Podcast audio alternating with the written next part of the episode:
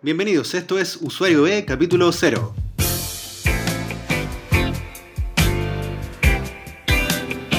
Bienvenidos al capítulo piloto de este experimento llamado Usuario B, donde nos gustaría investigar, evaluar y conversar sobre experiencia de usuario, analítica, marketing, diseño y optimización del mundo digital. Estoy junto al gran Dinovox. Hola, hola. Y yo soy Fabián. Y en este primer capítulo, eh, bueno, quisiéramos hablar acerca de algo que denominamos la teoría de lo feo. La teoría del feo, Fabián, ¿de, dónde, ¿de dónde sale esta, Vale. esta denominación? Voy a, voy a contar. A ver, la teoría de lo feo nace de los distintos experimentos en- a nivel de optimización de funnels de venta que hemos estado haciendo con Dino, eh, pero nos centramos principalmente en las páginas de vitrineo, ¿vale? Son los listados o las parrillas de productos y servicios que no se comportan del mismo modo o no responden a los mismos patrones de diseño o de arquitectura de información que las otras páginas. Porque no por hacerlas simples eh, o visualmente más atractivas, convierten o contribuyen de mejor manera al funnel de venta. Entonces la pregunta es cómo actualizamos estos patrones para que respondan bien a las páginas de vitrina. Convengamos que esos patrones, precisamente, los patrones que, que tratan de levantar Google, que trata de levantar Apple, eh, y que están orientados a la, a la experiencia de la interfaz, a cómo nos manejamos con nuestros dispositivos, son los que están aplicando a veces en, en temas asociados a la venta. Por lo tanto, Y ahí viene el problema. sí, Claro. En el fondo que no necesariamente conversan con el tema de la venta. ¿Vale? correcto. ¿Y por qué esos mismos patrones no se repiten necesariamente en los grandes en, en relación al tema del e-commerce? Ya sea Amazon o AliExpress, que en el fondo sus páginas no siguen este... Es un, es un caos, es un caos Claro. visual, o sea, no sabéis dónde centrar la, la atención ahí, o sea, los estímulos son muchísimos. Claro.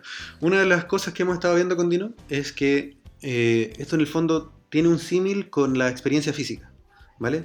El ir a un mall o ir a un gran retailer, ¿ya? Si hablamos de Falabella o de París, pero en la versión física, también está expuesta a muchos estímulos y eso es lo que está haciendo también AliExpress y Amazon. En el fondo, sabemos que Amazon está haciendo muchos testeos diarios, en el mes hace muchos testeos, y por qué sus interfaces no evolucionan hacia algo más simple, algo más limpio, hacia una interfaz tipo Apple, como decía Dino, y siguen siendo estas interfaces que a todas vistas parecen caóticas, pero en el fondo cuando uno las usa son muy usables, te llaman, te llaman a, a seguir comprando, a seguir vitrineando, a... ¿vale? Sí, y, y- y es un poco lo mismo, o sea, dirán por ahí, eh, Apple, es una, eh, Apple es una vitrina. Bueno, la hipótesis básicamente es esa, o sea, en el fondo, Amazon y AliExpress apuestan por llevar la experiencia física a la experiencia digital, mientras que hay otros que, que en el fondo no sabemos, no, no sabemos si convierten en realidad las páginas o no, pero eh, de Apple, pero en el fondo eh, todo lo que te dice el manual es que ojalá es que la compra, la cotización sea lo más limpia y orientada a, a hacerlo fácil, fluido. Claro. Bueno, llevándolo un poco más a lo local, por ejemplo, Mercado Libre y Yapo, Ujú. ¿ya? Son dos e-commerce, eh, vitrinas en internet que hoy día representan un poco lo que queremos decir. Mercado Libre ha hecho un gran trabajo, creo, desde el punto Ujú. de vista personal, en lo- lo poder optimizar sus interfaces, hacerlas limpias, niveladas, equilibradas. Y mientras que Yapo que sigue siendo sigue siendo la misma página hace cuántos años, no sé, seis años, no, no, nunca tanto. Pero quizás hace mucho tiempo es que ellos mantienen tal cual su página, para ellos probablemente les funciona así. Y, eh, y sin embargo, sabemos internamente que Yapo tiene una, una conversión enorme respecto a los leads, o por lo menos lo que a, lo, a lo que se refiere a conversión, porque en Yapo no se paga necesariamente el- la compra de los productos, no se transan como en Mercado Libre. Tienen alguna diferencia, sí, pero, eh, pero el vitrineo, la cantidad de visitas que tienen, el prospecto de clientes que podría llegar a tener una versus otra, Yapo es superior por lejos, al menos a nivel local.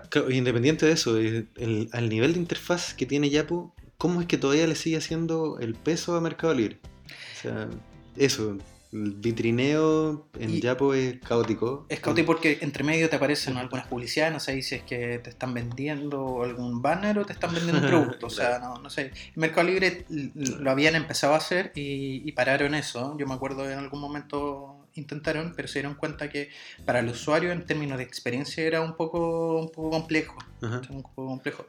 Eh, y además Mercado Libre ha tratado de integrar toda la línea que, que viene después, o sea, Claro, el tema Mercado de Mercado Pago. Pago, Mercado Envío, Sí. ha hecho todo un trabajo para poder, para poder mejorar esa experiencia. Eh, Yapo, en cambio, eh, no, no, no ha hecho nada y no, no es muy innovadora a nivel de interfaz y de experiencia, así que planteo esa, esa diferencia, esa diferencia para poder un poco justificar el tema de la teoría de lo feo.